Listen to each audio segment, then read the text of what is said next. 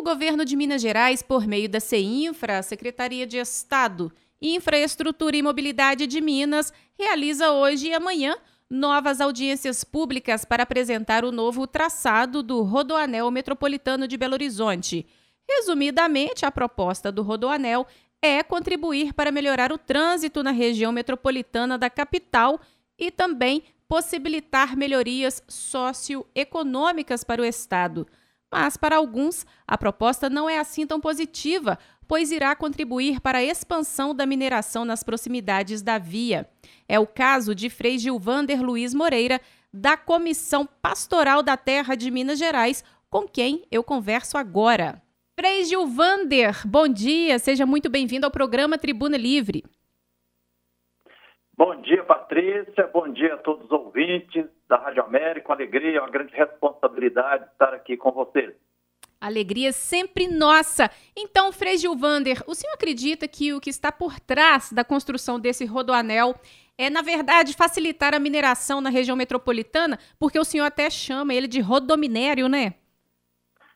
Exatamente é, essa obra faraônica chamada Rodoanel, iniciativa do governador Romeu Zema, em parceria com a mineradora Vale, né, que é para ser uma grande estrada, uma autopista com cerca de 106 quilômetros de extensão, uma largura de 200 a 500 metros de largura, né? Não será uma estrada é, pública, será uma estrada privada, né, com pedágio um dos mais caros é, do Brasil. Desde que o governador Romeu Zema lançou esse projeto, após firmar aquele famigerado e injusto acordão com a mineradora Vale, de, dizendo que agora nós vamos fazer o Rodoanel é, e vamos usar para isso 3 bilhões e meio de reais, estão correndo para fazer o lançamento disso lá na Bolsa de Valores de São Paulo nós começamos a estudar eh, esse assunto, né? E criamos em Belo Horizonte, região metropolitana, um movimento Todos contra o Rodoanel. Então, já estudamos nos últimos seis meses de todas as perspectivas, né? Histórica, arqueológica, é, engenharia civil, das questões ambientais, da questão da ética, da política, da economia, sobre todos os aspectos é, de fato, esse Rodanel é uma obra muito injusta, é uma obra faraônica, é uma obra autoritária, porque é um projeto oriundo lá da época da ditadura militar, né? Ele foi tirado da gaveta. Esse projeto, o governo já tentou implantar de 2006 a 2000, de 2006 a 2016, mas foi impugnado administrativamente juridicamente. É de fato um cavalo de Troia, um dragão do Apocalipse, é uma obra eleitoreira, é uma obra faraônica ecocida e hidrocida, porque vai causar uma brutal devastação nos 13 municípios da região metropolitana, por onde vai rasgar essa grande rodovia, né? É, passando por cima de áreas de proteção ambiental, atingindo diretamente é, mais de 10 comunidades quilombolas, né? É, demolição será tremendo, estima-se que poderá demolir mais de, mais de 10 mil é, moradias, né? Milhares de sítios serão desapropriados, né? E nós sabemos que as desapropriações, quando acontece por decreto, né, no caso do governador, sempre a indenização não cobre nem 30%, 40% do valor do imóvel está previsto no, no trajeto para ter a demolição de mais de 50 igrejas, igrejas católicas, crentes, pentecostais, não, pente, não pentecostais, umas 20 escolas serão demolidas, né? Inclusive o cemitério do povo negro escravizado em Santa Luzia está na rota, no traçado, né? Então, assim, nós estamos fortalecendo é, o movimento porque é um absurdo. E, em última instância, esse, esse rodoanel, essa obra faraônica, ela é hidrocida porque já está instalada em Belo Horizonte, nas outras 34 cidades da região metropolitana, uma aguda e grave crise hídrica. Né? São milhares, não apenas centenas, mas milhares de bairros nas 34 cidades da região metropolitana em Belo Horizonte que já tem falta de água. Então, se fizer esse rodoanel, vai levar Belo Horizonte, região metropolitana, da grave crise hídrica para o colapso hídrico, para a exaustão hídrica. Então, a gente não pode concordar de forma alguma com a realização dessa grande obra Rodoanel. Pois é, e a Comissão Pastoral da Terra tem feito esse movimento né, contra o Rodoanel, mas tem alguma providência sendo tomada com o intuito é, de chamar a atenção do governo à responsabilidade? O que tem sido feito nesse sentido? Exatamente, Patrícia. É, nós já soltamos mais de quatro manifestos, já fizemos algumas reuniões com o Ministério Público é, Estadual, Federal, Defensoria Pública, né? Tem advogados nossos, por exemplo, advogados da Federação Quilombola, que está elaborando é, uma ação popular para questionar a realização disso, porque são tantos absurdos. Né? Um dos absurdos é que é, não vai ser uma estrada pública, vai ser uma estrada privada na prática. Quer dizer, ele vai fazer a licitação, aí uma grande empresa ganha é, essa licitação e diz que após se fazer a licitação é que se vai fazer o licenciamento ambiental. Isso é um absurdo. Primeiro tem que se fazer o licenciamento ambiental né, e depois assumir.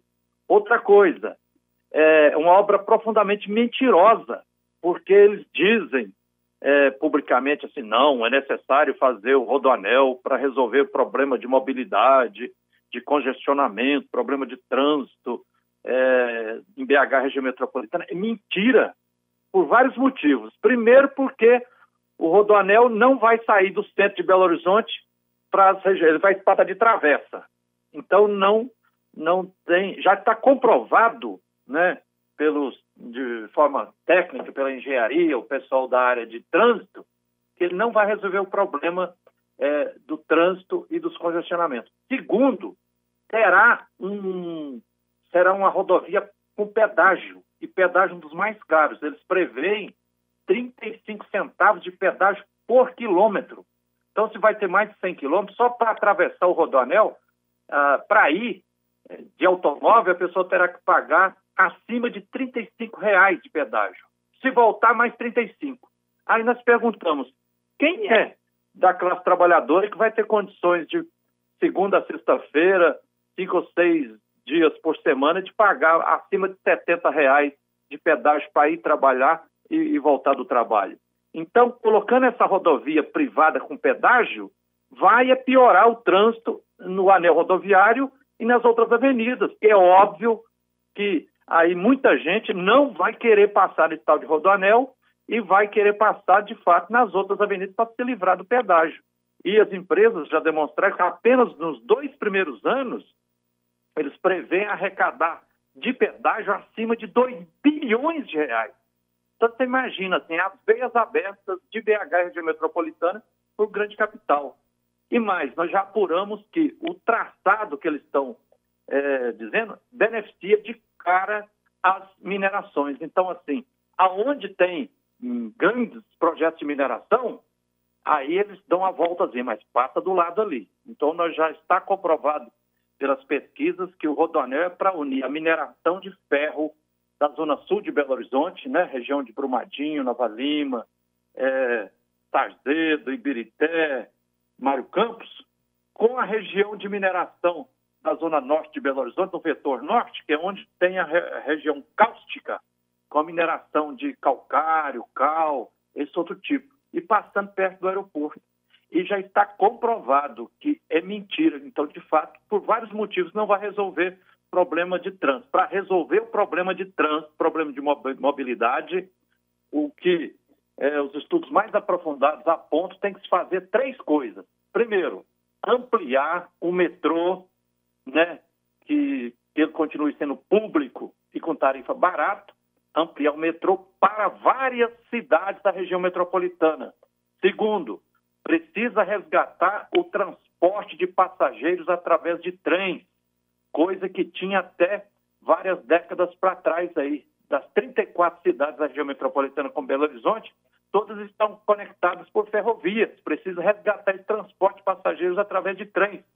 Terceiro, precisa fortalecer em melhorar o transporte público através de ônibus. Tá Essa certo. é a solução mais justa e ética a fazer. Né? E aí nós estamos cobrando isso, seja fazendo pressão política e também vamos tomar as medidas legais necessárias junto ao Ministério Público, Defensoria Pública e junto com a participação de advogados populares. Tá certo. Então, Frei Gilvander Luiz Moreira, muito obrigada pela entrevista, pelos esclarecimentos. Tenha um excelente dia. Ok, muito obrigado. Que a luz e a força divina continue guiando você, Patrícia, e todos os queridos ouvintes da querida Rádio América. Um abraço de Frei Gilvander. Amém. Um abraço. Tchau, tchau.